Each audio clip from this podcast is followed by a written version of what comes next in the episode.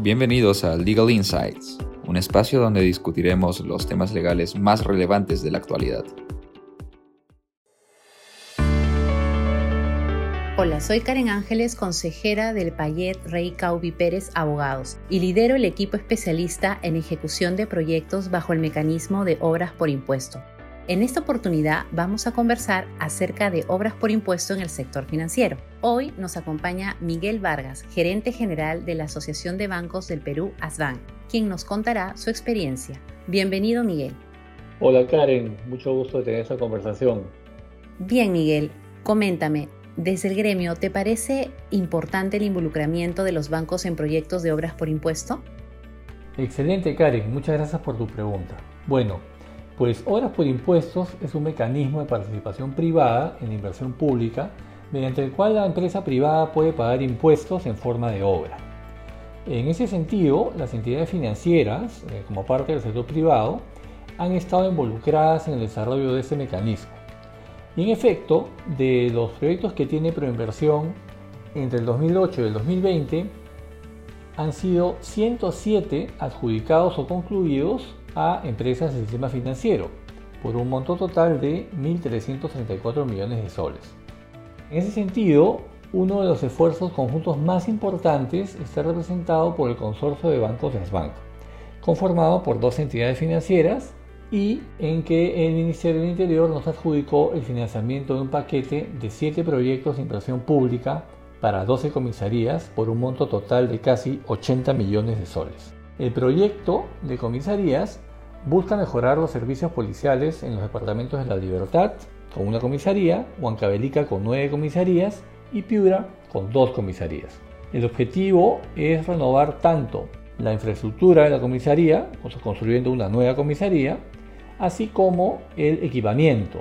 No es solo la arquitectura, la parte civil, sino todo el equipamiento que necesita la comisaría para funcionar adecuadamente. Estas comisarías además han sido diseñadas y construidas con un diseño nuevo y tienen dentro, cuentan con siete zonas. Una zona para prevención y seguridad, donde se recibe y se atiende al público. El área de administración de la comisaría, que es donde se dirige y se gobierna la comisaría propiamente dicha. Luego está el área policial, donde se atiende de manera especializada al público. Hay un área también de apoyo jurídico que sirve de, soporte a la, zona policial, además de eh, áreas de descanso y alimentación para los efectivos policiales que residen en la comisaría y dos áreas más, una de contención, que es un área donde van eh, los criminales o vigeos que, que se detengan, y servicios y mantenimiento, donde está la zona de eh, servicios generales o los depósitos de la comisaría. Con relación a lo referente al equipamiento solicitado, eh, se ha previsto no solo el mobiliario de la oficina, como el dormitorio, cocina, sino además también equipos de comunicación y audiovisuales, así como equipos de cómputo, gimnasios, vehículos y material especializado para la labor policial, por ejemplo, alcoholímetros digitales. A la fecha de las 12 comisarías que estamos haciendo en el consorcio, ya hemos construido y entregado 9. Dos en Piura, en Ayabaque Chulucanas, una en La Libertad, en Paiján, y 6 en Huancavelica, en los distritos de Cochacasa, Pulcamarca, Pongaya, Huando, Yauli y Pilpichaca. Durante el año 2021 se tiene prevista la culminación de las tres últimas comisarías en Huancavelica, en los distritos de Escuchaca, Acobambilla y Moya. El financiamiento y ejecución de las comisarías que nos mencionas, Miguel, es un claro ejemplo de participación de un consorcio liderado por un gremio de entidades financieras. Así es como la normativa prevé que las empresas privadas participen como tales o también a través de la conformación de un consorcio sin que ello implique crear una persona jurídica diferente. Los beneficios de participar en consorcio son distribución del financiamiento, experiencias, valor agregado de cada empresa, entre otros. Según tu experiencia, ¿cuál crees que ha sido el impacto de los proyectos ejecutados tanto para los bancos como para la sociedad? Bueno, pues sí, hay impactos sumamente relevantes que se generan como producto de estos proyectos. Podemos mencionar, por el lado de la sociedad, que en relación a las comisarías que hemos hecho, hay aproximadamente 800 eh, ciudadanos que contarán con fuerza necesaria para afrontar con éxito la lucha contra la delincuencia en las zonas donde se ubican las nuevas comisarías. Esto debido a que el personal policial contará con infraestructura y equipamiento idóneos que son claves en esta coyuntura de pandemia y que ha generado un aumento alarmante en los índices de criminalidad a nivel nacional. Por el lado de los bancos, vemos que hay un impacto sumamente importante en la legitimidad y reputación del sector, que realiza aportes en temas que importan a la sociedad, más allá del tradicional servicio financiero que dan como producto de su, de su negocio. Además de eso, y de colaborar con fortalecer la seguridad ciudadana, disminuyendo la brecha de infraestructura de seguridad policial a través de este proyecto de comisarías, el gremio bancario también está impulsando iniciativas de equidad de género y protección del medio ambiente. Bien lo que indicas, Miguel. Son temas que importan a la sociedad y que requieren una respuesta del Estado. Es ahí donde Obras por Impuesto como mecanismo de colaboración público-privada es fundamental para aportar al orden público, mejora de la infraestructura vial y educativa y la reducción de la anemia como algunos ejemplos. En la experiencia de ASBAN, ¿cuáles consideras que son las tres lecciones aprendidas en Obras por Impuesto?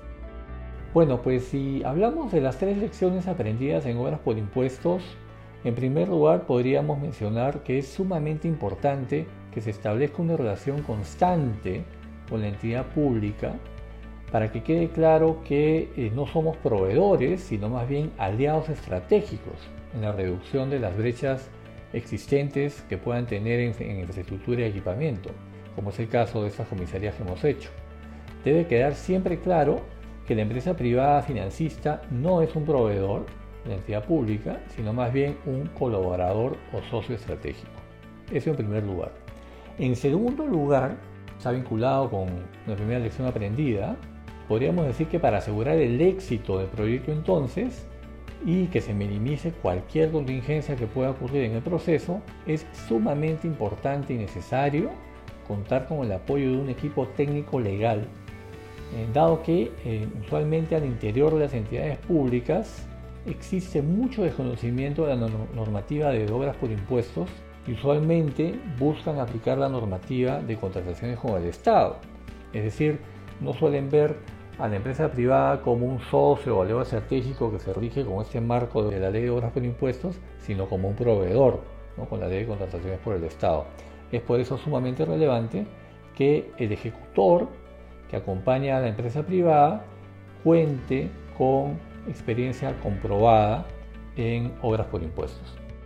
Finalmente, en tercer lugar, eh, podríamos mencionar como lección aprendida que es importante tomar en cuenta que durante el desarrollo y ejecución de los proyectos pueden haber incrementos en la inversión originalmente planificada debido a diferentes motivos, por ejemplo, a los costos adicionales que puedan incurrirse en la aprobación de los expedientes técnicos, ampliaciones de plazo que se puedan dar por diversas situaciones que ocurran durante el desarrollo de la obra, mayores trabajos también que no hayan sido previstos originalmente y o eh, demoras procedimentales por parte de algunas entidades públicas.